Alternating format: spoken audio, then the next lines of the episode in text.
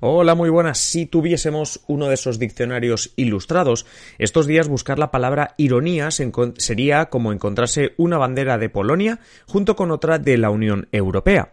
Por un lado, tenemos la crisis humanitaria de refugiados en la frontera entre Polonia y Bielorrusia, llámalo crisis humanitaria, llámalo guerra híbrida, para lo cual la Unión Europea ha ofrecido toda su ayuda, porque no deja de ser una frontera de la Unión Europea a todos los efectos, por otro lado, siguen cayendo sanciones y sentencias judiciales de la Unión Europea contra Polonia por su negativa a garantizar la independencia judicial y la supremacía de las leyes comunitarias. Vamos, que una de cal y una danena.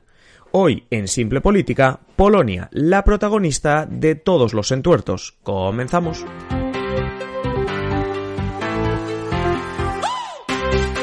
Os habla Adrián Caballero y esto es Simple Política, el podcast que trata de simplificar y traducir todos esos conceptos, estrategias y temas que están presentes cada día en los medios y que nos gustaría entender mejor.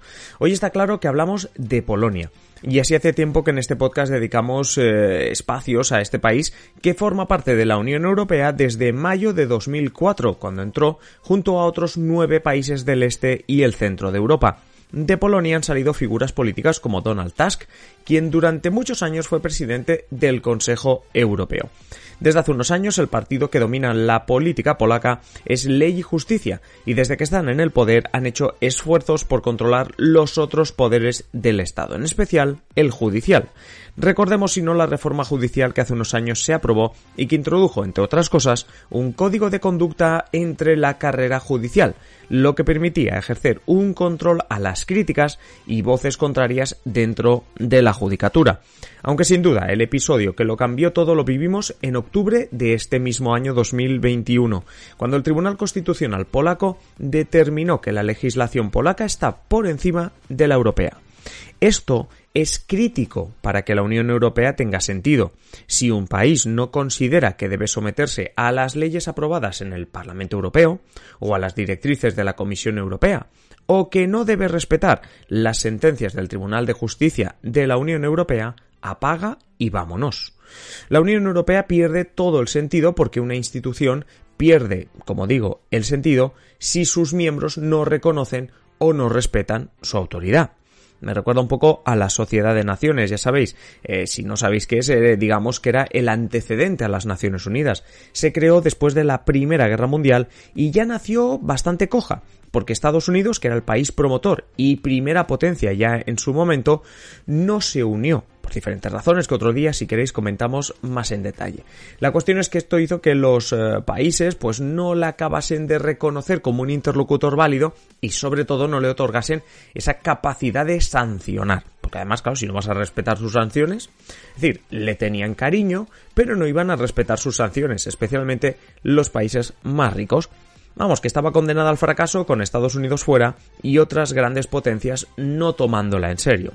Pues algo así podría pasarle a la Unión Europea si este tipo de sentencias, diciendo que las leyes europeas no hace falta cumplirlas si las de tu país van a la contra o no te interesan, bueno, pues al final este tipo de cuestiones, si se fuese contagiando y no solo se quedasen en Polonia, serían una cuestión bastante, bastante crítica.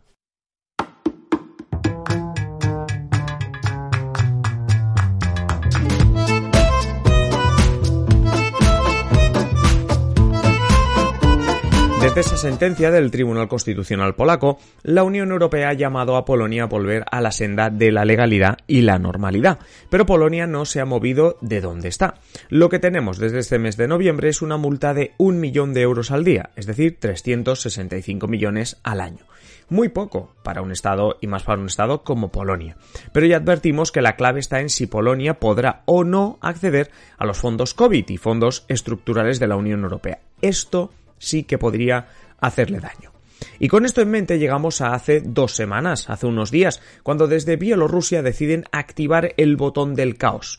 Miles de refugiados pasando por Bielorrusia, siendo conducidos hasta las fronteras con Lituania, Letonia, pero especialmente Polonia. De todo esto hablamos en nuestra último La Clave, ya sabéis, ese programa que sacamos todos los sábados y que analizamos un tema en profundidad, analizamos este y ya sabéis que poder, los podéis escuchar si os hacéis mecenas de Simple Política, ya sabéis, patreon.com barra Simple Política, os hacéis mecenas y podréis escuchar todos los programas que hemos hecho cada sábado, pero en especial el último donde hablábamos de este conflicto entre Bielorrusia y Polonia. En el fondo, hablando sobre este conflicto, la frontera con Polonia no deja de ser una frontera de la Unión Europea, y como tal toda la Unión se moviliza para defenderla y poner todo lo que haga falta. Lo primero que hizo la Unión Europea es proponer a Polonia la llegada de miles de agentes del Frontex, es decir, el equipo de fronteras de la Unión Europea. Los polacos rechazaron la ayuda, pero plantaron 12.000 militares en la frontera. Desde entonces, la Unión Europea ha estado cerca de Polonia para ayudarla y obviamente ha incrementado las sanciones contra Bielorrusia y ha endurecido el tono por decirlo de alguna manera. Recordemos desde fuera, lo dijimos en el episodio del martes pasado, lo que quiere Bielorrusia y especialmente Rusia es desestabilizar a la Unión Europea. Es evidente que hay pelea, pero la Unión Europea trata de unirse para defenderse de manera conjunta. Es decir, por un lado, por eso digo lo de la ironía ahora mismo de la relación entre Polonia y la Unión Europea, porque es evidente que hay una tensión desde hace meses, por no decir años, entre la Unión Europea y el gobierno polaco. Pero cuando se trata de defenderse ante un enemigo exterior y sobre todo de darle el gusto, en este caso a Rusia o a Bielorrusia, de ver una Unión Europea desestabilizada, aquí la Unión Europea cambia de paradigma. ¿eh? Como mínimo para enviar el mensaje de puede que tengamos un problema con Polonia, pero si nos desafías, lo primero que haremos es hacerte frente, ¿no? Tenemos ese enemigo común. Pero claro, ese problema, como lo acabo de llamar con Polonia, pues continúa. Y los recursos, las denuncias y las sanciones siguen su curso. Es decir, mientras tenemos em, esta cuestión que está sucediendo en la frontera con Bielorrusia, Claro, las sentencias de los tribunales y, digamos así, el litigio entre la Unión Europea y Polonia por el tema judicial no ha frenado. En la misma semana se juntan las noticias sobre el apoyo de la Unión Europea a Polonia en la frontera con sentencias que van en contra de Polonia. Por ejemplo, por un lado tenemos cómo eh, Polonia está haciendo frente por todos los medios a los refugiados que tratan de entrar desde Bielorrusia, especialmente vimos la semana pasada el uso de cañones de agua, gases lacrimógenos, lo hace casi, no voy a decir tierra, mar y aire, pero sí usando todas las posibilidades. Y al mismo tiempo, esa misma semana, conocemos que el Tribunal de la Unión Europea hace un fallo, una sentencia contra Polonia por socavar la independencia judicial. Y esto, ojo, porque todavía no ha llegado a la justicia el tema de lo de las leyes, lo de la sentencia del Constitucional que dice que las leyes polacas están por encima de las eh, por encima de las europeas, sino que la sentencia de la semana pasada solo, entre comillas, tiene que ver con el hecho de que eh, una norma de, de la legislación polaca otorgó hace unos meses al ministro de Justicia la facultad de colocar jueces a su antojo en los tribunales encargados de, digamos así, sentenciar causas penales.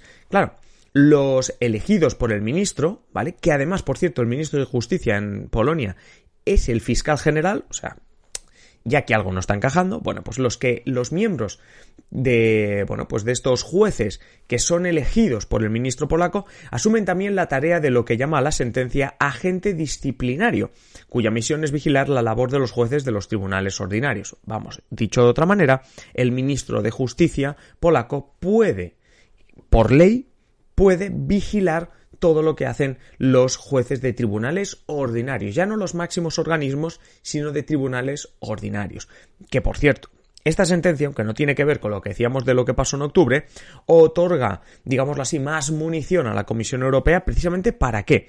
Pues para afinar esas eh, sanciones económicas que está preparando la Unión Europea contra Polonia, como por ejemplo cortarle el grifo tanto de los fondos COVID como de los fondos estructurales, como los fondos eh, ya anuales que recibe Polonia por parte de la Unión Europea. Unos fondos estructurales, por cierto, que ya explicamos en otro episodio. La cuestión, que por eso lo llamábamos ironía, por el hecho de que en estos mismos días, en estas mismas semanas, estamos viendo cómo a una relación tensa, a una disputa especialmente judicial entre Polonia y la Unión Europea, se ha sumado la necesidad precisamente de sumar esfuerzos o de como mínimo aparentar cierta unidad por lo que está ocurriendo en la frontera entre Bielorrusia y Polonia.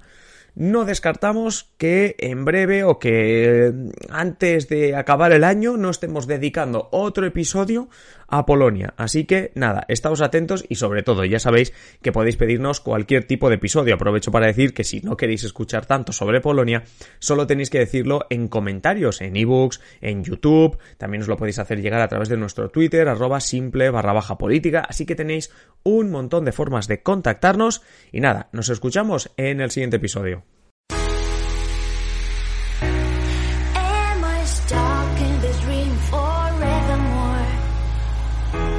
Y hasta aquí el episodio de hoy. Como siempre, agradeceros que estéis al otro lado y ya sabéis, invitaros a que compartáis este episodio en las redes sociales o allá donde queráis. Si queréis más simple política, pues varias opciones. La primera, esperar a nuestro próximo episodio. Ya sabéis, de lunes a viernes un nuevo episodio.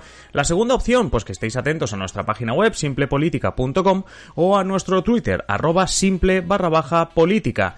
Y la última, la más interesante de las opciones, es que os hagáis miembros, os hagáis mecenas de Simple Política para tener contenido en exclusiva. ¿Cómo te haces mecenas de Simple Política? Pues tienes dos opciones. Si nos estás escuchando a través de ebooks, te vas al botoncito que pone apoyar y si no, tienes el enlace en la descripción de patreon.com barra Simple Política. Es así de sencillo. Te haces mecenas y disfrutas de un montón de contenido en exclusiva, no solo el que vendrá a partir de ahora, sino todo aquel que ya hemos publicado Y nada más, simplemente deciros que paséis un feliz día y aquí estaremos en el próximo episodio. Un saludo.